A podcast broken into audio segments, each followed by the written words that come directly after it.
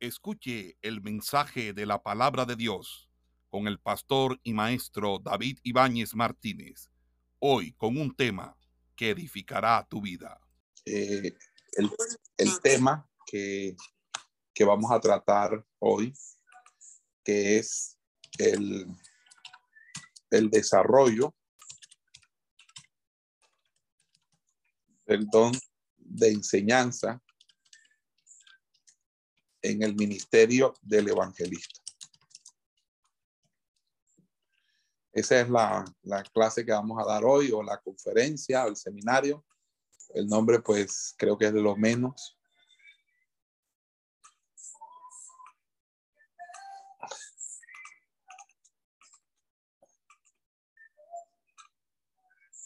Aquí, eh, ok. Me gustaría que me confirmaran si, si están viendo, observando eh, bien la, el título, si todo está bien. Sí, señor, sí se ve. Amén. Ok, muy bien. Sí, señor, se está viendo. Muy bien. Eh, una de las situaciones que se nos ha presentado hoy en día es eh, precisamente hasta qué punto hasta qué punto el don de enseñanza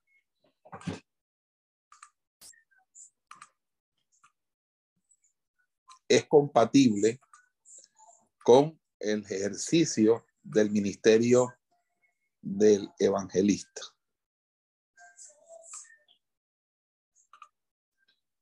Ok, entonces vamos a comenzar con, con una palabra de oración y a todos los hermanos pues eh, que están conectados, vamos a inclinar nuestros rostros uh, para adorar al Señor. Padre que estás en los cielos, te damos gracias por esta clase que vamos a desarrollar, esta enseñanza. Te pido Dios que tú nos ayudes, que tú nos bendigas, que tú hagas resplandecer sobre nosotros tu rostro, que tú Dios amado seas acomodando lo espiritual a lo espiritual y nos ayudes, Dios mío, para que al desarrollar esta clase seas enseñándonos y edificándonos conforme a tus escrituras, conforme a tu palabra. Padre, que sea no el hombre, sino tú el que nos enseñe, el que nos edifique, el que sea ministrando la palabra de Dios. En el nombre de Cristo Jesús. Amén y amén. Bueno, mis amados hermanos, Dios les bendiga grandemente. Que la paz del Señor sea sobre todos y cada uno de vosotros. Eh, vamos eh, eh, hoy a referirnos o a hablar acerca de el don de el, el don de la enseñanza o el desarrollo del don en el ministerio del evangelista. Cuando uno habla del evangelista, y eso pues lo habíamos hablado en las clases anteriores, eh, el evangelista es alguien que básicamente eh, tiene una función primordial y esa función primordial es obviamente la proclamación del mensaje. La proclamación del mensaje. Esa proclamación del mensaje esa proclamación del mensaje implica eh, que el evangelista está llamado, él está llamado eh, básicamente a presentar eh, a la persona de Cristo y junto a la persona de Cristo y el plan de salvación.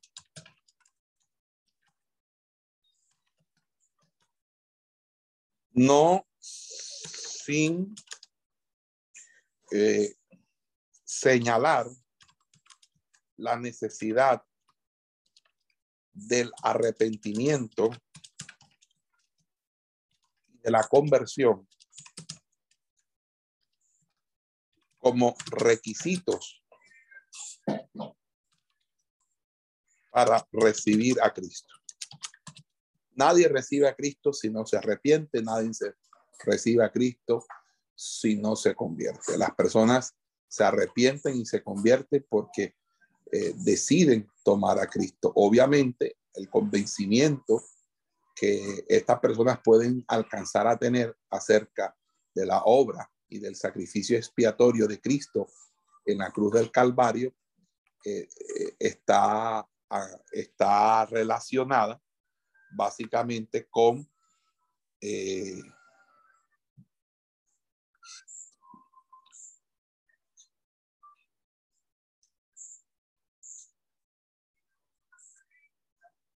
está relacionada básicamente con eh, la obra del Espíritu Santo que convence de justicia, juicio y pecado.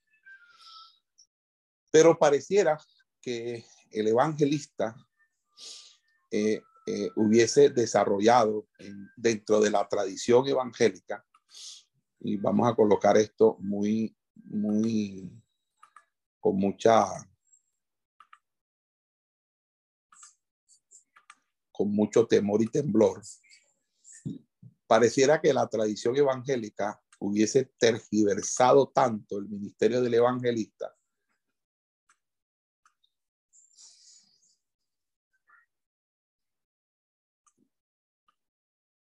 hay una tergiversación del ministerio del evangelista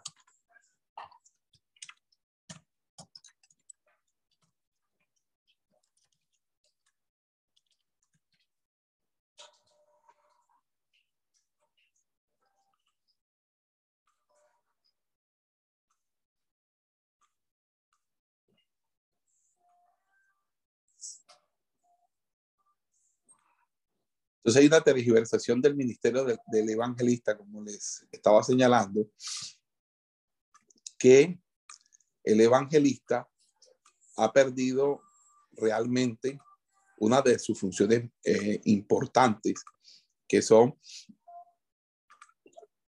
sus funciones o roles dentro de la iglesia.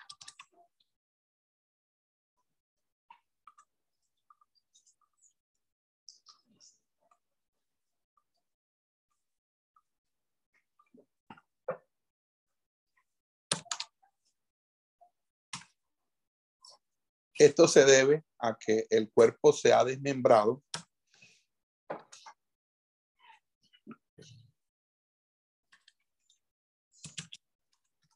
El cuerpo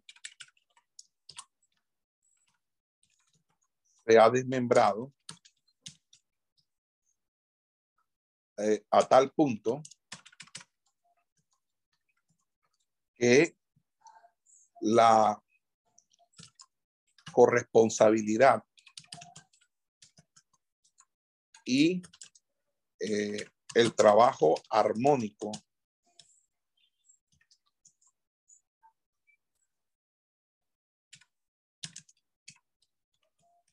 Sincrónico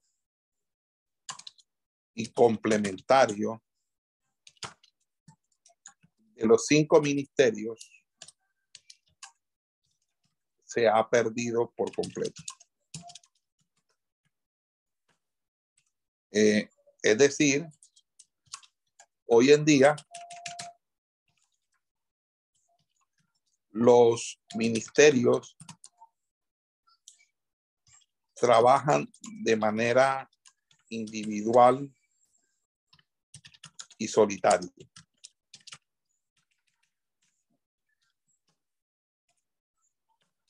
Un evangelista, por ejemplo,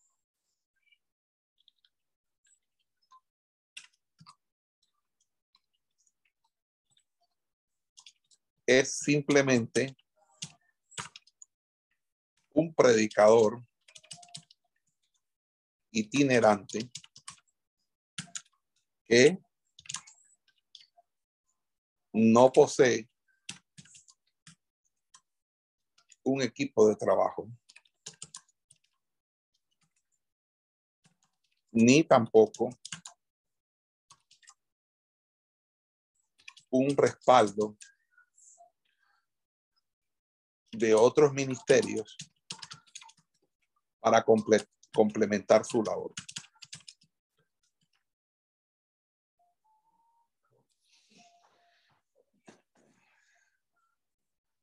No sé si hasta ahí he sido claro y perdonen que no esté predicando, que de pronto la metodología no sea la acostumbrada de, de, estar eh, de pronto en, un ambiente más, más dinámico, de, mayor, eh, de mayor aceleración en el tono de la voz, más enfático.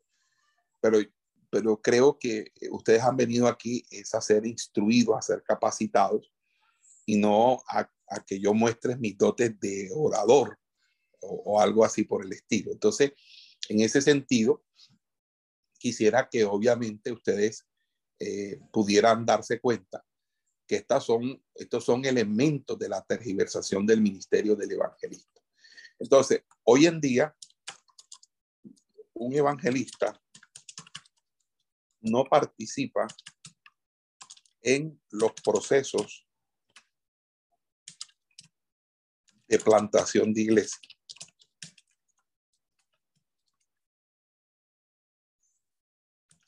Tampoco en los procesos de crecimiento de sus propias iglesias.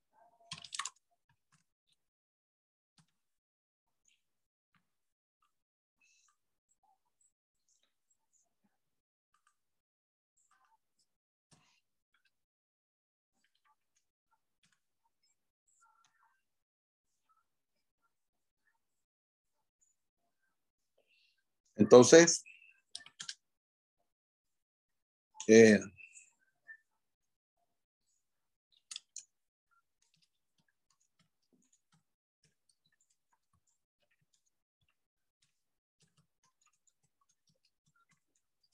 Un evangelista es alguien que no posee presencia en su propia congregación porque su énfasis mayoritario es el manejo de una agenda.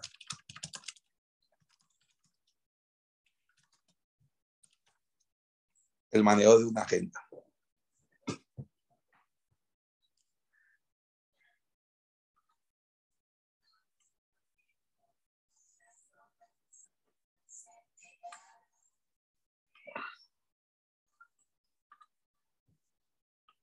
Y muchas veces la agenda es más importante que hasta aún la misma búsqueda de Dios, de tal manera que a veces tienen más agenda que búsqueda de Dios.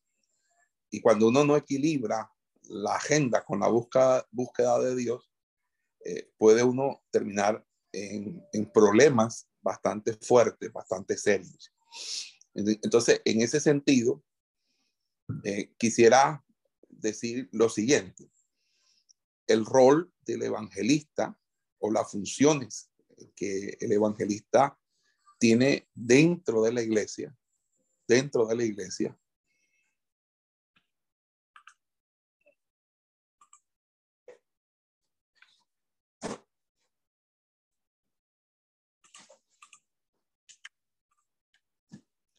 están relacionadas con todas aquellas funciones que son propias de los ministros que edifican, que le dan estatura, que le dan eh, envergadura a la, a la iglesia.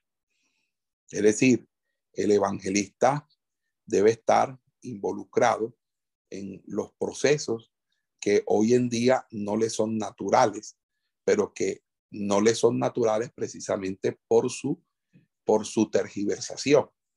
Por ejemplo, los evangelistas deben estar involucrados en los procesos de plantación de iglesias. Y deben estar en los procesos de crecimiento de sus propias iglesias.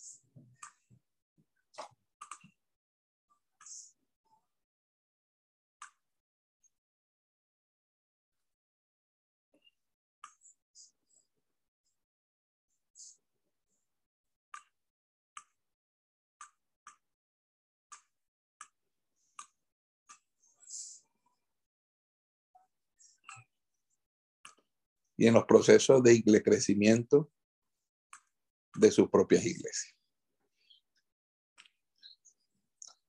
Y eso complementaría la, actividad eh, que el evangelista desarrolla con su congregación, con su denominación, con su equipo.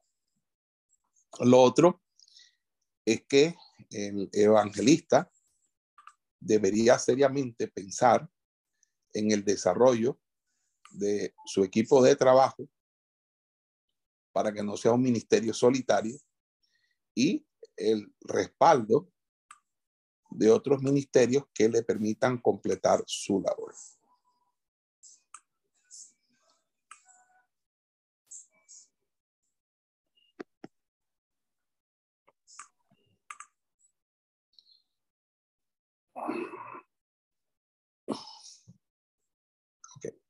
Eso permitiría que la labor fuera armónica, sincrónica y complementaria.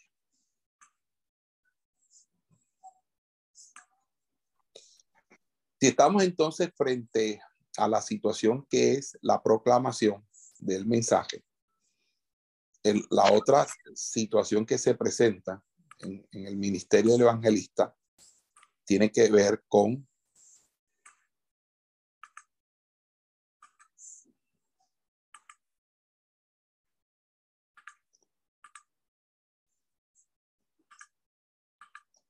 tiene que ver con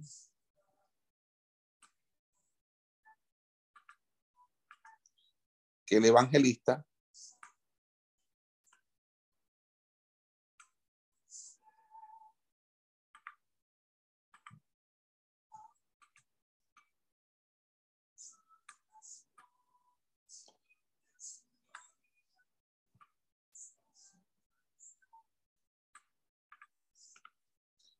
el evangelista debe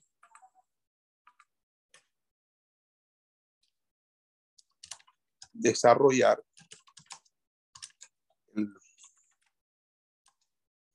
el, don de la enseñanza.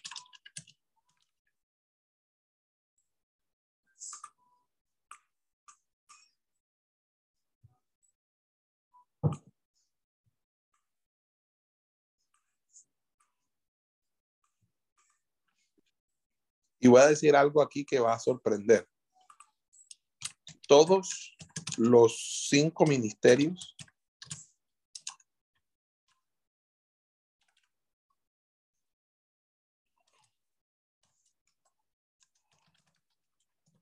poseen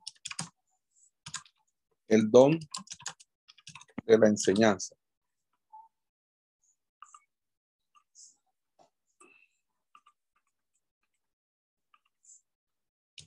Pero solo uno es,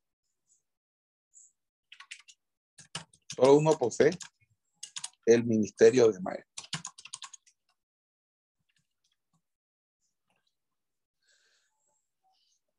Y esto me lleva, obviamente, a tener que diferenciar el don de enseñanza del ministerio del maestro, como también diferenciar el don de la profecía del ministerio del profeta.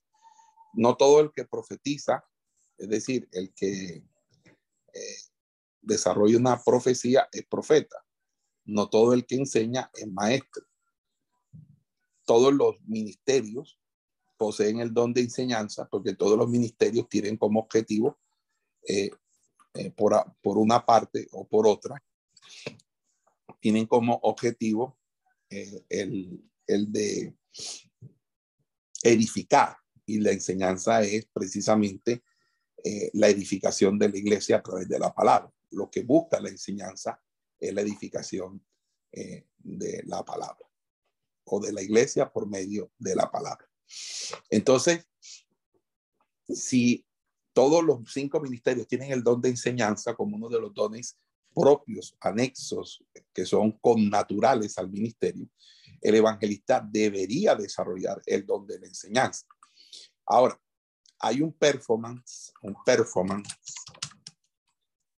Cuando yo hablo de, de performance, básicamente estoy hablando de una puesta en escena Eh, y básicamente es una actuación. Hay un performance que es algo ya que, prácticamente es actuado. Y es que eh, el evangelista debe tener un tono de predicación, un ritmo de predicación, un gesto de predicación, un movimiento de predicación. Y entonces cuando tú tienes ese, esa, cuando tú tienes esa, por así decirlo, esa, cuando tú tienes ese, eso, lo que se convierte es, es un estereotipo. Entonces nosotros estamos ante estereotipos. ¿Qué es un estereotipo? Para los que de pronto esa palabra no les eh, muy común. Eh, estereotipo eh, es básicamente es cuando es una idea o, o es, o, expresión que se conoce con el nombre de, de, una simplificación. Es decir, que si la persona no es así, eh, entonces esa persona eh, no, no tiene la unción del Espíritu Santo. Es decir, si la persona habla despacio, pausado, por ejemplo, lo que yo estoy haciendo aquí para muchos sería, no, ese hombre no tiene unción ese hombre no tiene espíritu, ese hombre le falta ayuno, ese hombre le falta oración, ese hombre no tiene el espíritu de Dios, ese hombre da sueño. Y entonces ahí es donde está el problema. Por eso es que la iglesia está perdiendo la batalla de la formación porque nosotros tenemos unos estereotipos y los estereotipos es que nosotros no aceptamos el silbido apacible. Nosotros solamente queremos que el monte, de, el monte tiemble y truene y hayan relámpagos y centellas, pero el silbido apacible nosotros no lo queremos, no lo queremos, no lo queremos porque simplemente ahí no está Dios, ahí no está Dios. Esa es nuestra expresión, ahí no está Dios. Entonces, hemos, hemos, hemos eh, estereotipado tanto el, la, la, la, el ministerio del evangelista que el evangelista eh, se ha, se ha preconstituido, se ha preconstituido en una persona que tiene una sola manera o forma de ministrar.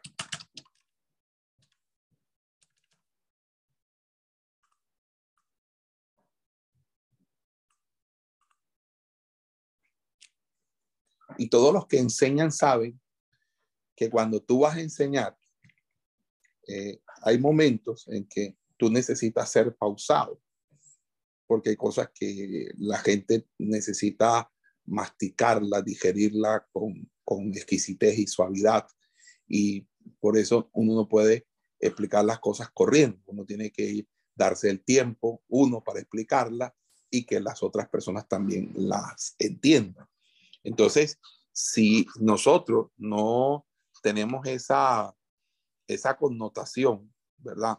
Si nosotros no tenemos esa, ese miramiento, sino que simplemente queremos es que todo es gritería, todo es brincar, todo es correr, todo es saltar, todo es, eh, de esa manera, entonces eh, nos encontramos con una situación y la situación es la siguiente.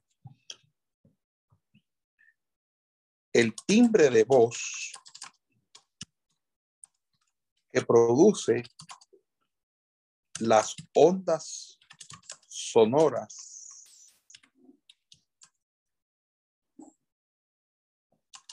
de nuestras cuerdas vocales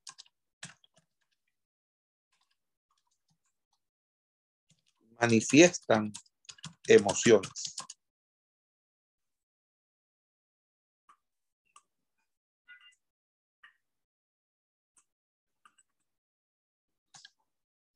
que son percibidas emocionalmente. ¿Cómo se percibe la música?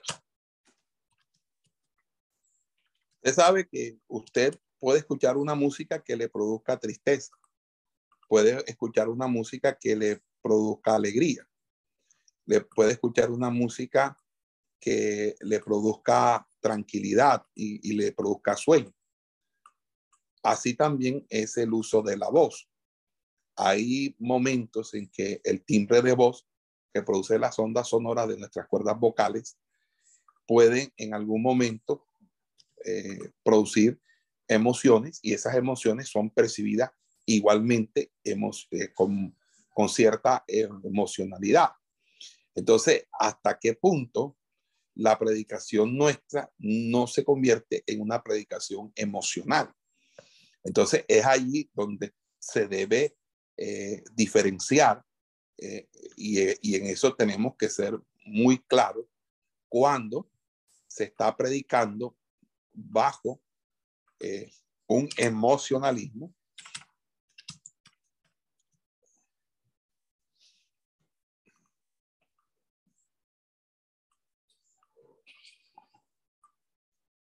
y cuando se está predicando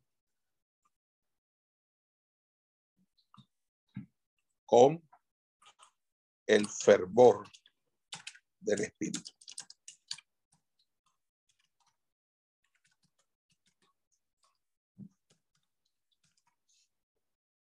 No estoy en contra del uso del timbre de voz eh, ágil, dinámico, porque creo que, que hace parte, pero la diferencia entre el emocionalismo, el fervor del Espíritu Santo se da gracias a el discernimiento de espíritu.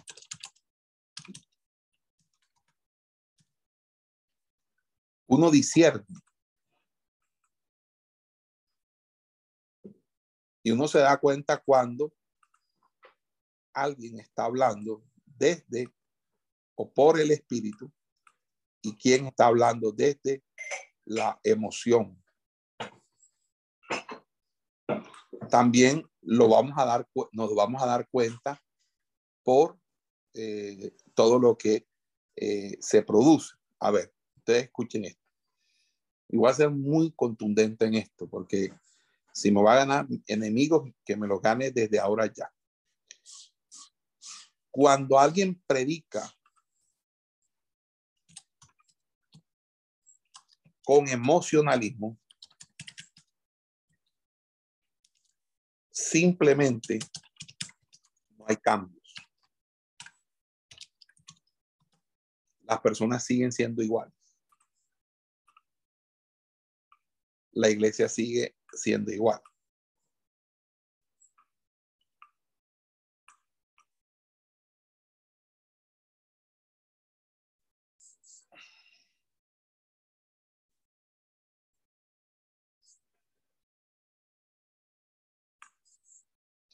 Cuando usted predica bajo el fervor del Espíritu Santo,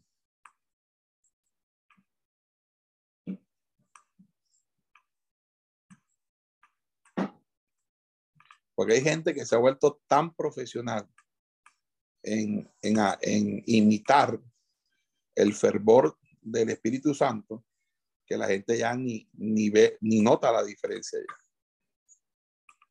Cuando uno predica con el fervor del Espíritu Santo, entonces la prédica con fervor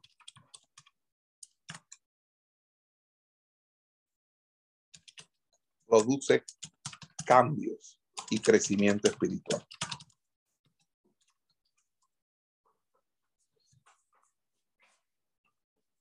Mucha gente cuando está en una actividad y un evangelista predica, dice, ay, ¿cómo, cómo estuvo el mensaje? No, no, la gente quedó contenta.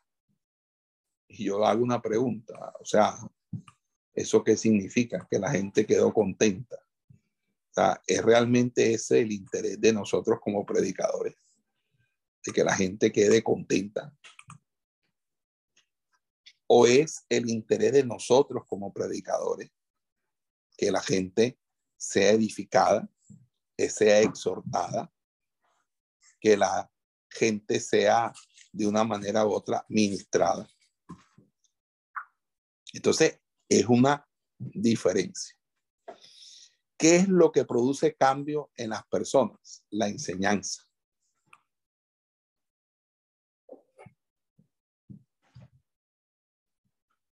La educación. Cuando tú educas, cuando tú enseñas, cuando tú enseñas la palabra, eso produce cambios en las personas. Hay dos tipos de cambios.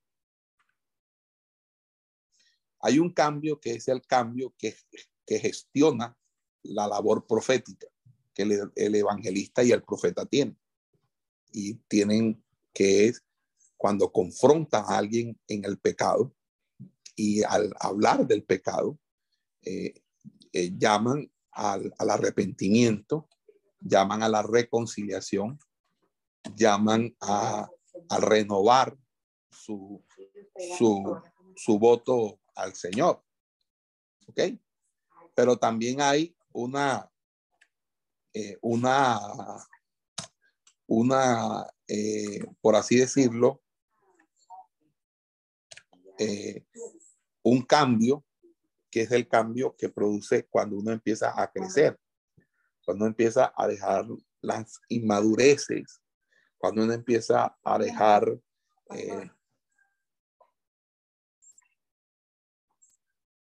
estoy en una conferencia. Que si vaya a con él. ¿El qué? Que si puede hacer con él. Sí, ¿Qué es eso? Ah, sí, en la tarde. No, está aquí frente, que se puede pegarlo. Ah, pero yo estoy... No, yo, esta conferencia dura, no. Pero estaba esperando ahí afuera. No, él no me avisó esto. Que lo estaba llamando. Pastor, que dice,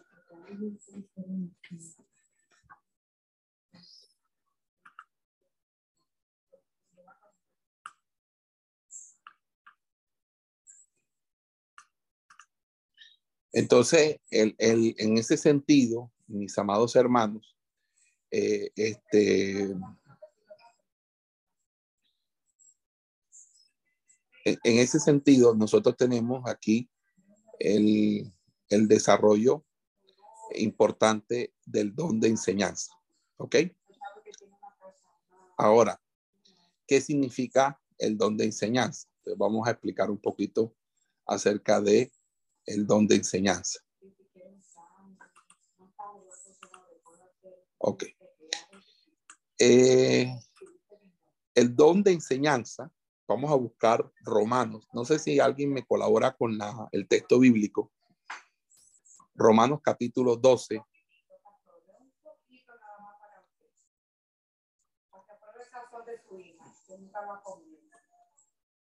Romanos capítulo 12.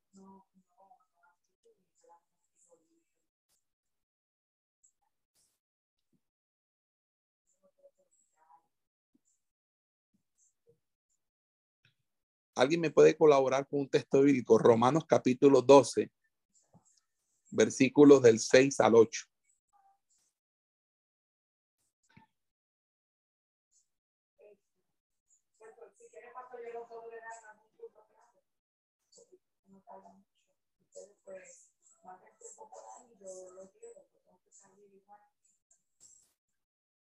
Amén, pastor.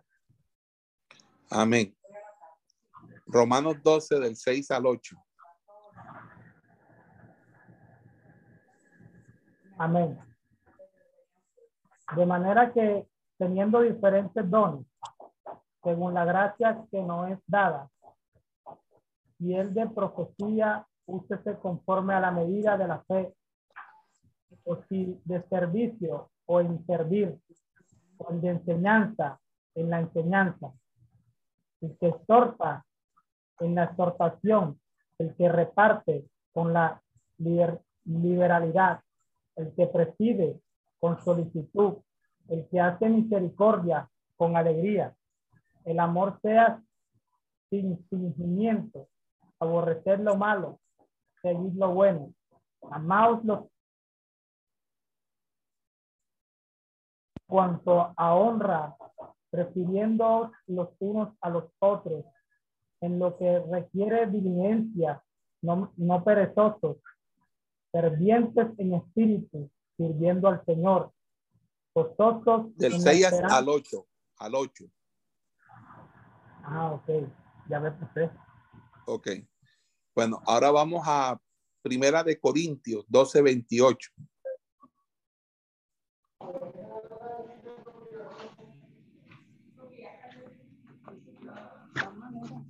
Amén. Y uno puso Dios en la iglesia, primeramente apóstoles, luego profetas, los terceros maestros, luego los que hacen milagros, después de los que sanan, los que ayudan, los que administran. Amén. Repítelo porque se metió una bulla ahí y no te escuché. Y uno puso Dios en la iglesia, primeramente apóstoles, luego profetas, los terceros maestros, luego los que hacen milagros, después los que sanan, los que ayudan, los que administran, los que tienen dones de lengua. Ok, listo, gracias. Vamos ahora a Efesios.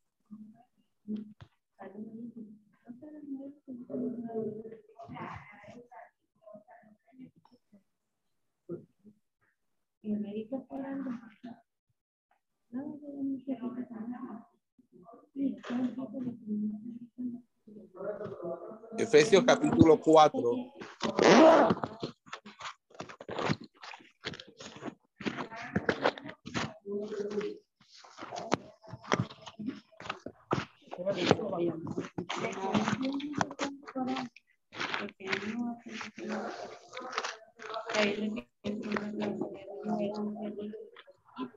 No hay otro hermano que nos pueda colaborar con el texto bíblico. Pastores, ¿esto Amén, hermano. ¿Cuatro qué? 4 del, del 1 al 12. Yo pues, presto en el Señor, os ruego que andéis como es digno de la vocación con que fuiste llamado, con toda humildad y mansedumbre, soportando con paciencia los unos con a los otros en amor, solicit- solicitos en guardar la unidad del Espíritu en el vínculo de la paz, un cuerpo, un espíritu, como fuiste también llamados en una misma esperanza de vuestra vocación, un Señor, una fe, un bautismo, un Dios y Padre de todos, el cual es sobre todos y por todos y en todos. Pero a cada uno de nosotros fue dada la gracia conforme a la medida del don de Cristo, por lo cual dice, subiendo a lo alto, llevó cautiva la cautividad y dio dones a los hombres. Y eso que de, y eso de que subió, que es, que es sino que también había descendido primero a las partes más bajas de la tierra. El que descendió es el mismo que también subió por encima de todos los cielos para llamarlos todos. Y el mismo constituyó unos apóstoles, a otros profetas, a otros evangelistas, a otros pastores y maestros, a fin de perfeccionar a los santos para la obra del ministerio, para la edificación del cuerpo de Cristo. Amén. Amén. Sigue leyendo, porfa. Hasta, que todos lleguemos a la unidad de la fe y del conocimiento del Hijo de Dios, a un varón perfecto, a la medida de la estatura de la plenitud de Cristo. Ok, gracias. Muy bien. Entonces, el, el asunto que eh, eh, podemos decir aquí que el don espiritual de enseñanza es un don del Espíritu Santo es un don dado por el Espíritu Santo que tiene, que faculta a las personas eh, comunicar eficazmente las verdades de la Biblia a los demás.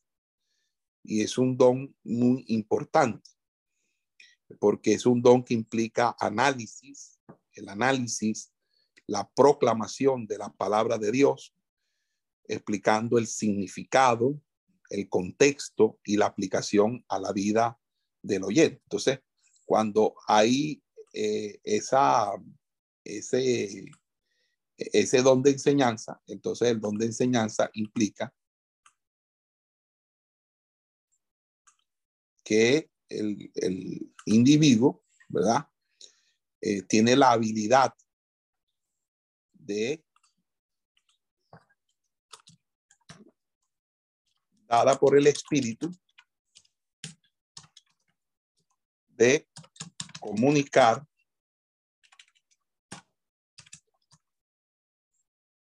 ¿cierto? De comunicar eh, e instruir, vamos a colocar, de instruir y comunicar.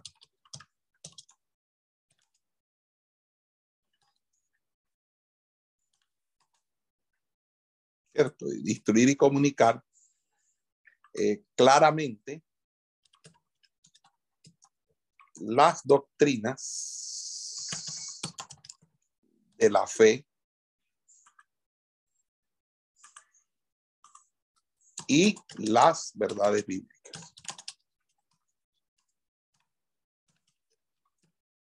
Entonces, eh, ahí hay un problema, porque muchos evangelistas no tienen formación doctrinal. Cuando un evangelista no tiene formación eh, doctrinal, eh, es, eso es para el evangelista un serio problema y un peligro para él. Mire, hermanos, yo conocí a uno de los evangelistas más, más tremendos que tuvo la ciudad donde yo crecí, en la ciudad de Barranquilla.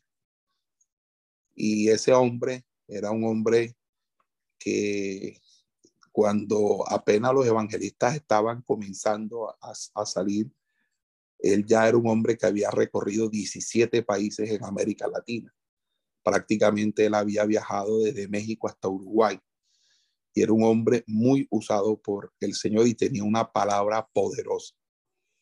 Pero él tenía deficiencias en la doctrina y él tenía deficiencia en la doctrina porque él lo que predicaba eran las verdades sencillas del evangelio, del plan de salvación y, y cosas que son elementales, sencillas y que de pronto de una manera u otra eh, le, eh, las había aprendido en el curso de su vida cristiana y en, su experiencia ministerial, pero no tenía una sólida formación doctrinal.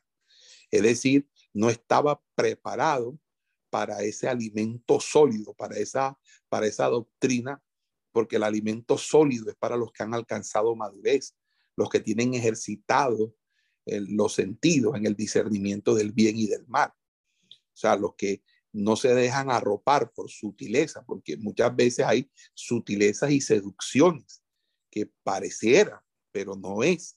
Parece que fuera, pero no es.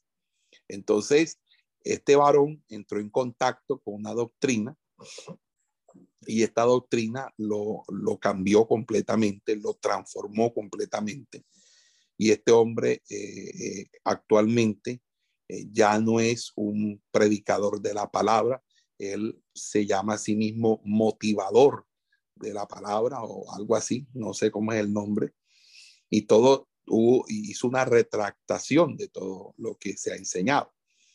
Igual está sucediendo hoy en día con la entrada en las iglesias pentecostales, en las iglesias nuestras de sana doctrina, de la enseñanza calvinista, de la enseñanza de la gracia, de la, enseña, de la doctrina de, del pecado en Romanos. Entonces, la gente que no conoce la doctrina, porque hay evangelistas que no conocen la doctrina de la gracia, no saben ni siquiera con qué se come eso. Entonces, cuando hay, hay esas falencias, esas falencias no salen ahora, no salen, eh, no salen después. Eso es como la persona que hace un mal bachillerato. Eso se ve en la universidad, cuando lo aprietan los profesores y le empiezan a exigir. Ahí es donde uno realmente lo siente. Entonces, así es, así mismo, amados hermanos, está sucediendo. Está sucediendo esa situación. ¿Cuál es la situación que está sucediendo, amado hermano? Esa, esa que yo les estoy planteando, que eh, eh, nosotros necesitamos tener formación doctrinal. Entonces, a, mí me preocupa que los evangelistas hoy no tienen tiempo para instruirse y para capacitarse. Siempre están ministrando, siempre están enseñando, siempre están predicando, siempre tienen agenda. Pero en qué momento ellos se sientan a escuchar a otros a enseñar, cuando ellos se sientan a hacer su instituto bíblico, cuando ellos se sientan a, hacer un estudio de, formación de intérprete de las escrituras, por ejemplo. Entonces, esa es una situación. Entonces, cuando van, les va bien en los primeros, en los primeros años, en los primeros tiempos, pero cuando eh, ya después de eso empiezan ellos a, sentir ciertas situaciones que de peso, entonces empiezan a, a flaquear. Entonces, cuando nosotros hablamos de, de esto, el, el, del don del, del, de la enseñanza, aquí hay una habilidad dada por el Espíritu de instruir y comunicar claramente las doctrinas de la fe y las verdades bíblicas. Nosotros en el GOE tenemos una política. No acredito a nadie como evangelista o como predicador si no, si no se forma en unos estudios bíblicos. Una persona eh, no puede tener una, un desarrollo ministerial eh, eh, claro si la persona no tiene clara la doctrina de la fe y las verdades bíblicas. Entonces, en ese sentido, podemos decir también que el don de enseñanza va a implicar, va a implicar algo que es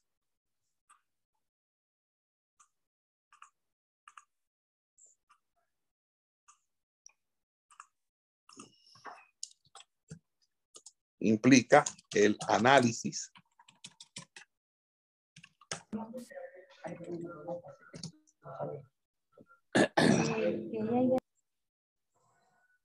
Implica el análisis y la proclamación de la palabra de Dios, ¿cierto? Ya eso lo habíamos dicho, explicando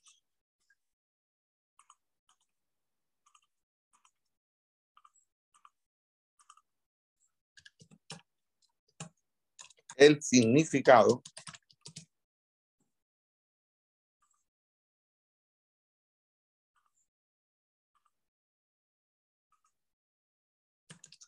el contexto, las implicaciones y las aplicaciones a la vida de los creyentes.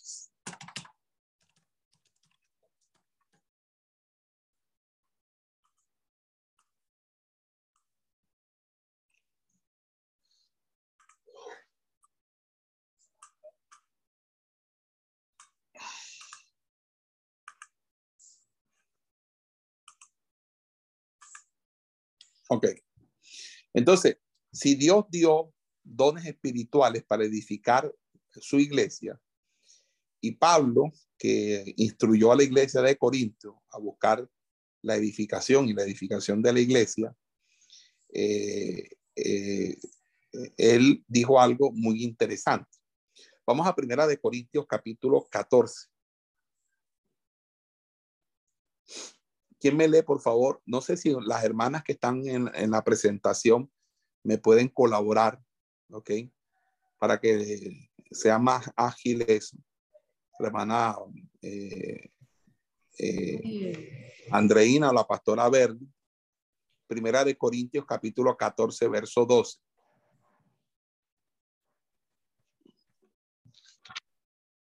Primera de Corintios 14. 12. 12. Y dice, así también vosotros, pues que anheláis dones espirituales, procurad abundar en ellos para edificación de la iglesia. Ok, entonces fíjense, los dones uno debe abundar en ellos. Es decir, no solamente te eh, habla de, de tener mm, varios dones o la mayoría de dones posibles, sino que aún en el, en el don como tal, ser amplio, ser abundante en él, es decir, desarrollarlo. Entonces, aquí es donde surge el, el, interés de esta, de esta conferencia cómo el evangelista desarrolla el don de enseñanza en su ministerio, cómo desarrolla ese don. Y obviamente, cuando hablamos de un don espiritual, estamos hablando de una habilidad, una, una habilidad que es o que no es normal, es decir, es algo que se da por Dios para realizar un ministerio para la edificación del cuerpo de Cristo. Porque el don de enseñanza no es preparar un tema y, y, presentarlo como si fuera una exposición en el colegio. La gente comienza predicando en las iglesias como cuando las personas preparan una exposición en el, el colegio o una, una presentación en su, en su trabajo. Pero resulta que la habilidad eh, del, que da el Espíritu Santo nunca es natural las habilidades naturales no, no, no son, no, no equivalen a los dones del Espíritu Santo. Ahí, en ese sentido. Entonces, eh, yo quiero decirles algo. En, cuando uno va a las escrituras, cuando uno va a la escritura, uno encuentra que en el libro de, de, Primera de Corintios, Dios habla de los llamados carismatas, que son los dones.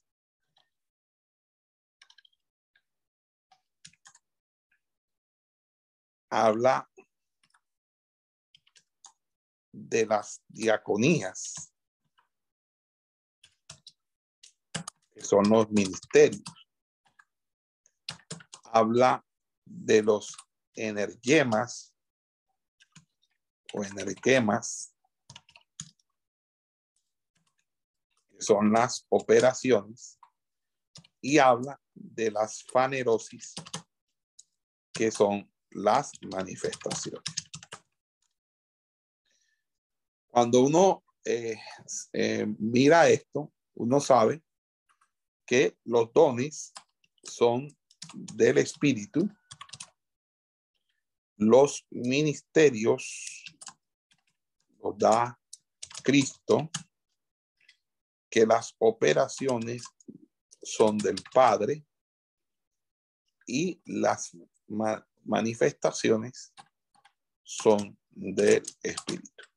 Vamos a, a leer, eh, Pastor, el favor, 1 Corintios 12, del 6 al 8.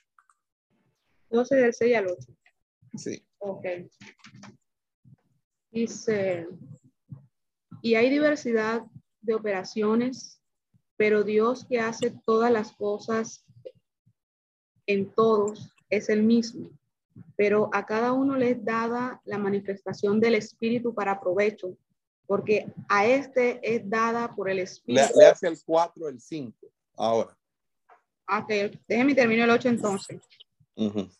Por el Espíritu, palabra de sabiduría, a otro palabra de ciencia, según el mismo Espíritu. Ahora el 4 y el 5. Ahora bien, hay diversidad de dones, pero el Espíritu es el mismo. Y hay diversidad de ministerios, pero el Señor es el mismo. Ok, entonces, eh, eh, cuando uno revisa estos te este texto de la escritura, uno se da cuenta que eh, los carismatas son dones que provienen del Espíritu Santo. Las diaconías son eh, servicios o ministerios específicos que vienen o son llamados por Cristo. Las energemas son operaciones hechas por el Padre. Y las fanerosis son manifestaciones, obviamente, propias eh, del, del Espíritu Santo también. Ok. Entonces, cuando hablamos de carismata, no podemos hablar de algo natural. Estamos hablo estamos hablando de algo que, que no es natural, es algo que es del espíritu y lo que es del espíritu eh, no es natural, sino que lo que es del espíritu es algo que va más allá de lo natural. Ahora, cuando estamos en frente a esos dones, dones del Espíritu Santo, eh, no sé si le puedan tomar una foto porque necesito borrar. Pueden tomarle una foto y enviarla.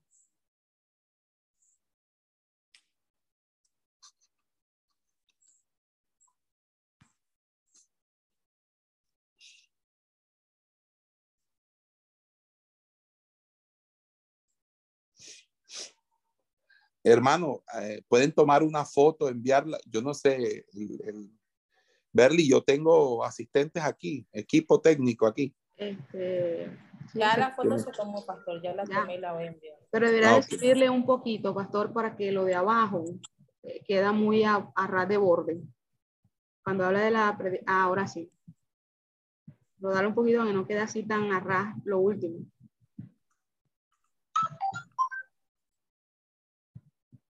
Sí. Sí, eso. Bueno, tomen otra vez la foto entonces.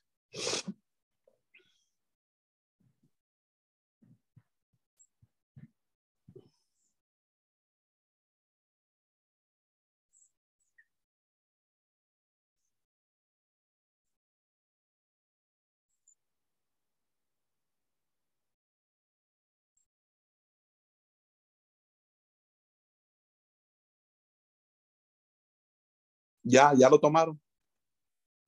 Sí, señor, ya. Ok, entonces voy a, a borrar.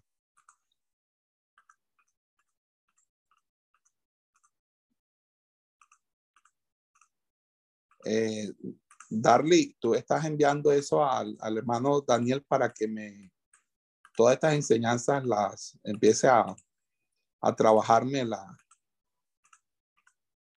la, las láminas para que me queden. Sí, sí, señor. Ok, voy a dejar esto aquí, que este sí me va a servir. Bueno, entonces nos damos cuenta eh, aquí que cuando hablamos de, la, de, los, de los carismatas o de los dones, eh, esos dones o esos carismas tienen que ver con eh, regalos que, o mercedes que entrega o da el Espíritu Santo, mientras que los ministerios son llamados que hace Dios para vivir bajo una vocación divina, para, bajo un servicio exclusivo a la obra de Dios. Las energemas son operaciones que básicamente eh, podemos decir una de ellas que, que aparece en los evangelios, cuando Jesús dijo, si yo por el dedo de Dios hecho fuera a los demonios, ciertamente el reino de los cielos ha llegado. Es decir, que una energema o una operación es la expulsión de, los demonios. Por eso no existen dones de liberación. La Biblia no habla del don de liberación, que alguien tiene el don de liberación o el don de echar fuera demonios. No, nosotros echamos fuera demonios en el nombre de Jesús, porque el nombre de Jesús es la representación y revelación del Padre y es un energema, es una operación del Padre. Y hay diferentes manifestaciones del espíritu porque el espíritu se manifiesta. El espíritu se puede manifestar en danza, cuando la gente danza en el espíritu, no cuando hace coreografía. Es cuando danza en el espíritu. Hay una manifestación del espíritu cuando la persona recibe el bautismo por primera vez y habla en nuevas lenguas. Es una manifestación y la manifestación es diferente al don de género de lenguas. Entonces, ya desde aquí tenemos una diferencia entre el don de, eh, de la enseñanza y el ministerio eh, del maestro. ¿Por qué? Porque el don es algo particular, es algo eh, específico. El ministerio, vamos aquí a colocar las diferencias para... Wow, no me había dado cuenta que había una flechita aquí.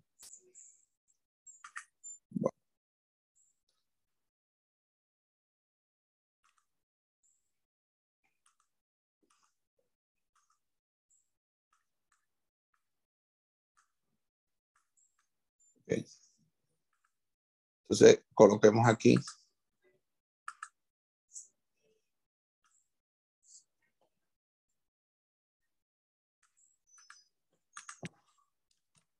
El don es algo específico.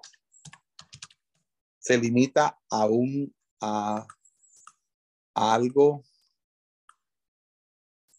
específico. Es, por ejemplo, en este caso, eh, enseñar. El ministerio es algo general. El ministerio abarca otros dones. Un maestro no solamente posee el don de enseñanza y lo desarrolla mejor o más ampliamente que los otros ministros, porque obviamente todos los ministros tienen el don de enseñanza. El pastor tiene el don de la enseñanza, el profeta también, el evangelista, el evangelista también. Y cada persona debe desarrollar el don, porque uno tiene que desarrollar el don. ¿Ok? El don es un regalo del Espíritu Santo. Hermano, estamos aquí. Están todos aquí, hermano. ¿Cuánto dicen gloria a Dios? Gloria a Dios, amén. Aleluya. Amén. Gloria a Dios. Amén. Amén. Gloria a Dios. Amén. Amén, gloria a Dios. Amén. Gloria a Dios. Yo voy a decir que Amén, pastor. amén, gloria a Dios. El ministerio es un llamado de Cristo a una vida de servicio.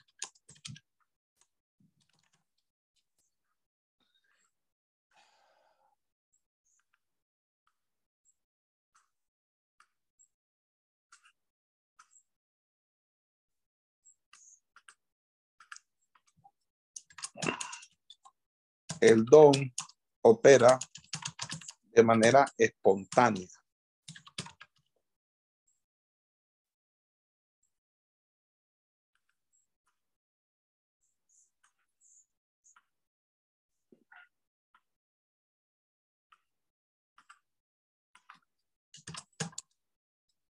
El ministerio opera de manera permanente.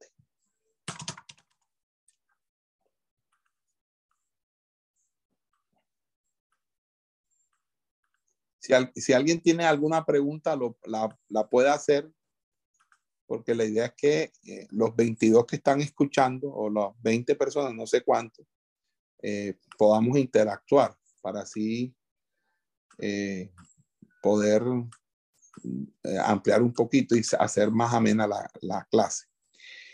El don ocurre en, el Kairos.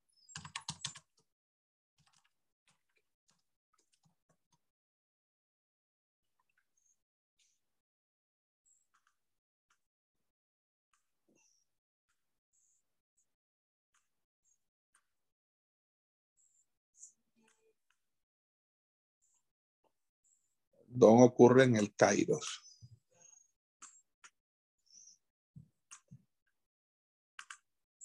Wow.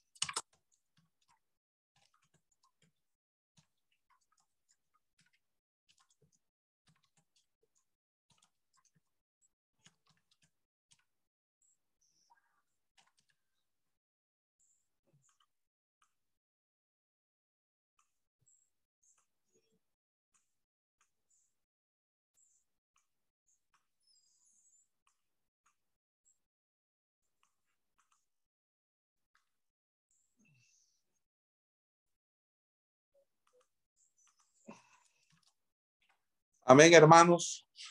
Eh, ¿Alguien tiene alguna pregunta?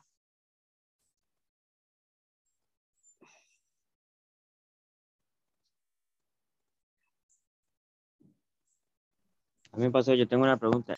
Cuando Pablo llegó, cuando Pablo llegó a la casa de Felipe, Felipe tenía unas hijas que tenían el don de la profecía pero ninguna de ellas le profetizó a eh, Pablo.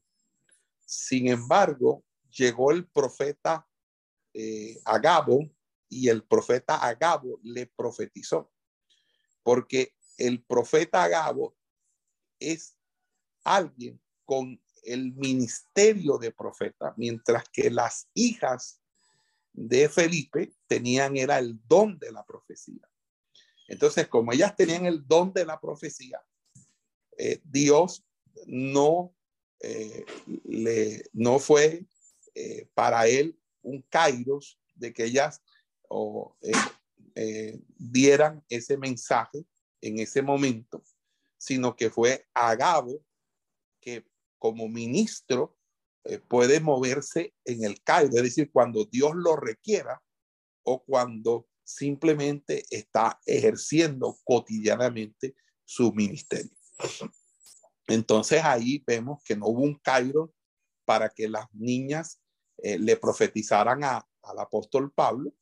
Por lo tanto, en el crono del ministerio de Agabo, Agabo, Agabo le, le, le pudo profetizar porque ya Agabo era reconocido como alguien que, que profetizaba. Entonces, obviamente, cuando la persona del profeta, en, el crono del profeta, eh, Dios lo llama a la profecía, es decir, a dar una palabra profética, hay un caído de Dios en ese momento, pero eso ocurre en el crono del profeta, lo que no ocurre con, con, con la con, la, con el que tiene el don, porque sola, el, el que tiene el don solamente opera en el Cairo, es decir, en el momento en que Dios desea usar el don. Por eso, eso de que la gente controla el don eh, es, es falso. Lo que uno controla y lo que a uno se le sujeta es, es el espíritu, es decir, que en el momento en que se esté manifestando el don, uno tenga la, la la manera, el protocolo, la solvencia de poder eh, manejar el don para que el don se exprese de una manera decente y con orden. Pero, pero de que nosotros, yo profetice nada más porque quiera profetizar, no. Eso no, no es así. Si yo tengo el don de la profecía, solamente profetizo cuando el Espíritu me, me, me llega un kairos de Dios a mi vida y ahí profetizo. El profeta no, el profeta sí puede en cualquier momento en el cronos, eh, obviamente, eh, eh, profetizar. Inclusive ese kairos del profeta puede ser, perdón, ese cronos del profeta es un kairos para la persona que recibe la palabra. Ok, no sé si me han entendido eso o si yo los terminé de enredar más. ¿Alguien me puede explicar para ver si, si realmente entendieron lo que, que entendieron por esto? De la enseñanza, uno habla de una palabra griega que es la palabra didáscalos, y didáscalos significa instruir.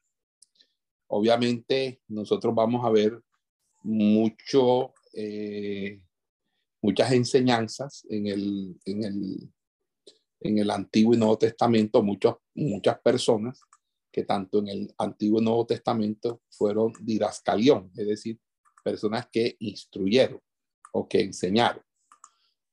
Eh, una de ellas, obviamente, es nuestro maestro de maestros, que es el Señor Jesús.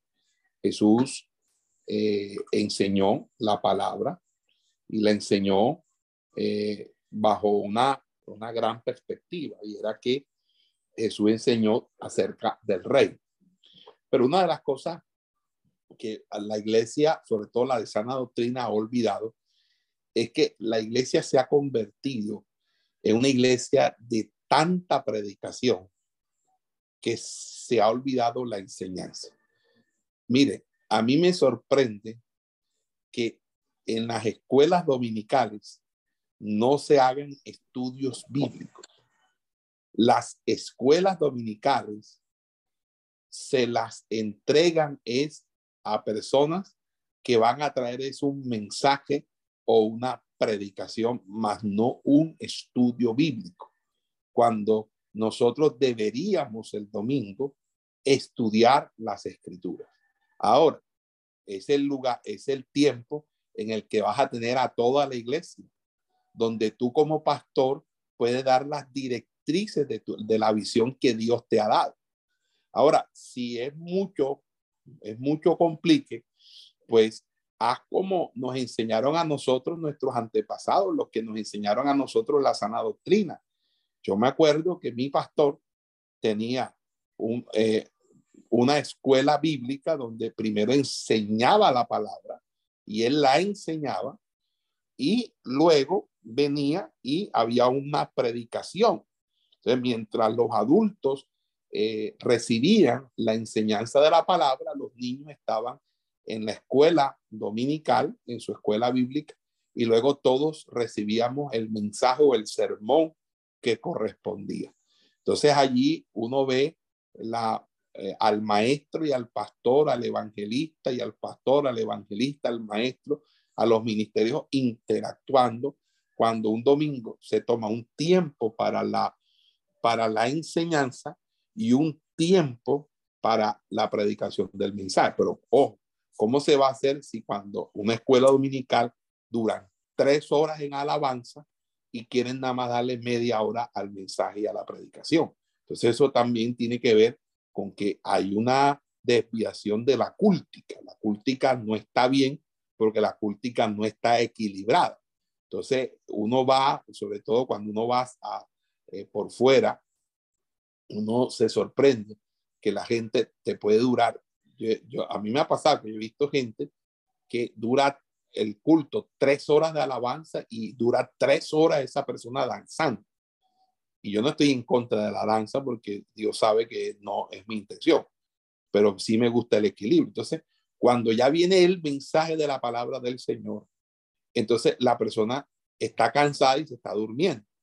Entonces, hay gente, hermano, que cuando hay alabanza, cuando está la administración, no se duerme, están eh, fogosas. Pero cuando viene la enseñanza de la palabra, enseguida eh, lo primero que hacen es empezar a roncar en la misma iglesia. Entonces, eso es un problema de falta de formación y los pastores tienen que entrarle duro a esto. ¿Ok? Ahora, cuando nosotros estamos hablando eh, de, de, la enseñanza, nosotros tenemos, tenemos que hablar primero del, del discipulado. Toda, toda enseñanza comienza por allí, por discipular. Mateo 28, 19 al 20 dice, y de hacer discípulos a todas las naciones. A nosotros estamos llamados a discipular y discipular es introducir a alguien en la disciplina. Eso es lo que es un discípulo, hacer a alguien un seguidor, alguien que obedezca, alguien que se instruya en la, en la obra eh, de Dios, en la obra del Señor. Y entonces hay algo muy importante al respecto. Y es que eh, cuando nosotros eh, miramos ese didáscalos o didáscalos, vamos a buscarlo aquí. Oh, perdón, aquí está. Didáscalo.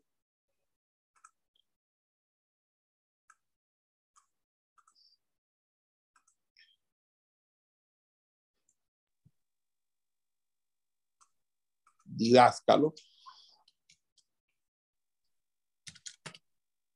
Que es instruir.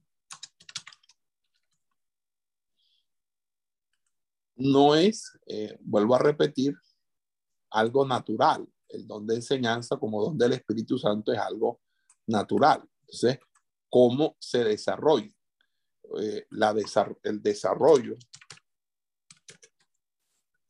de, del don de la enseñanza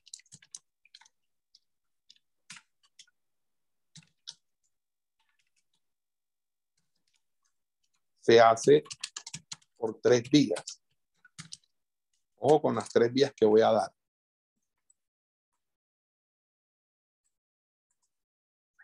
Tú desarrollas la, el don de la enseñanza a través de la vía de la intimación. La desarrollas a través de la meditación y a través de la impartición.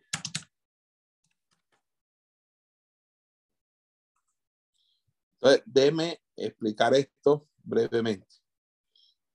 Cuando hablamos de intimación, yo creo que es un término que ya la mayoría de ustedes está, eh, está bastante familiarizado, por lo menos.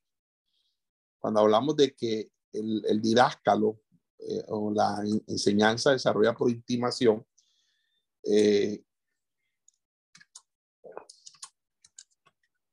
el don de enseñanza se desarrolla por vía de la intimación, porque al estar más lleno de la presencia de Dios, estaremos en facultad de, de entregar por gracia lo que recibimos por gracia. Nadie da lo que no tiene.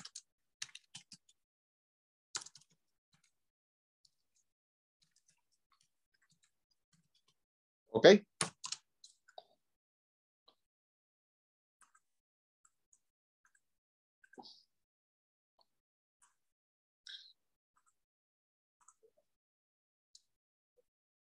El don de enseñanza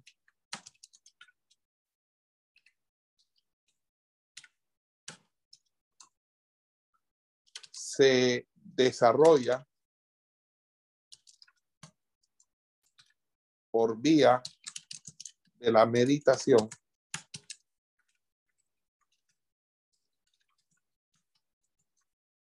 Porque cuando por intimación nuestros espíritus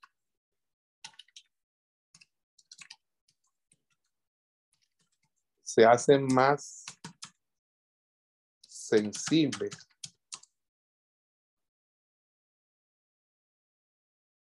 a la iluminación.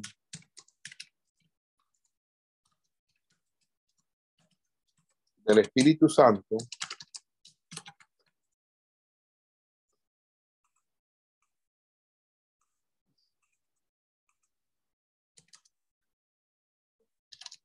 cuando nos volvemos a la lectura de las escrituras,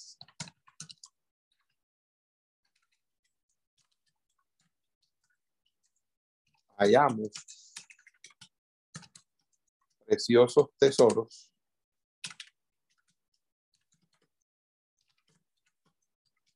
en, en pasajes que ya hemos leído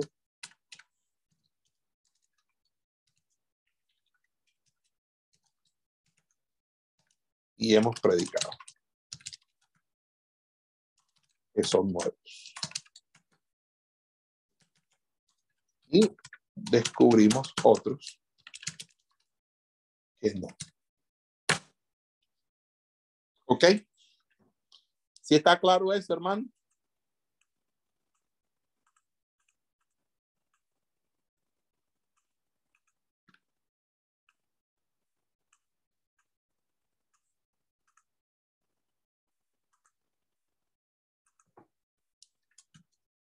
el don de enseñanza se desarrolla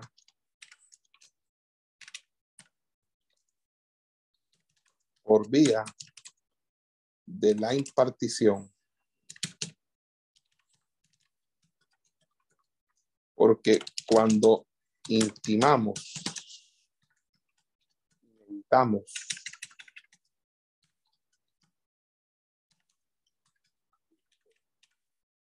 sensibilizamos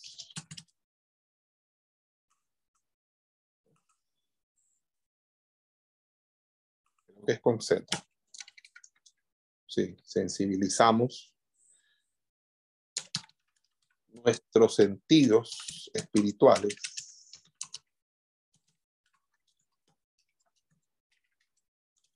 en el discernimiento y cuando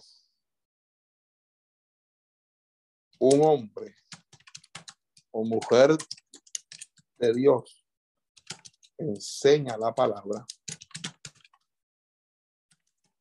llega a nosotros el rema de Dios.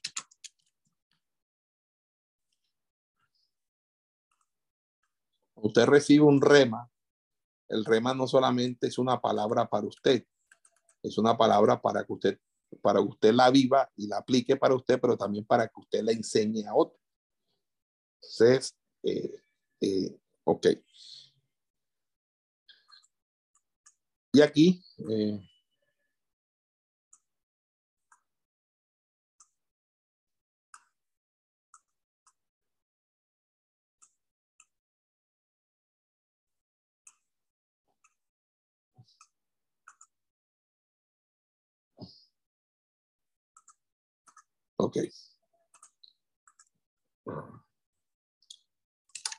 La enseñanza de la palabra de Dios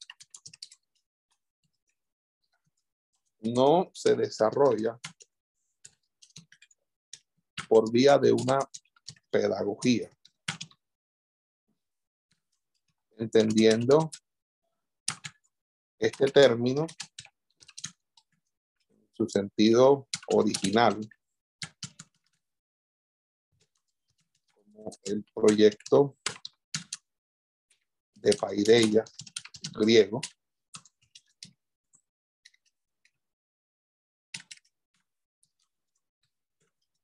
De la filosofía griega.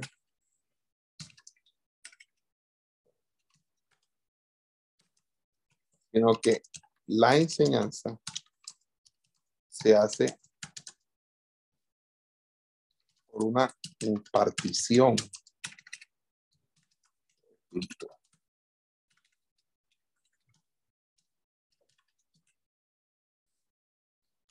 que afecta o influye nuestro intelecto.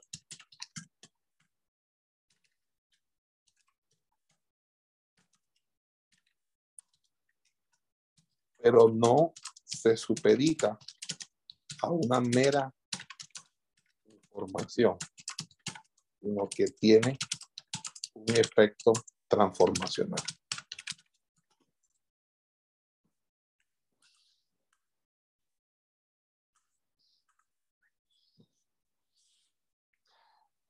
Vamos a dejar hasta ahí, por favor. Esperamos que este estudio haya sido de bendición para su vida y ministerio. A Dios sea la gloria. Este es el Ministerio El Goel, vidas transformadas para cumplir el propósito de Dios.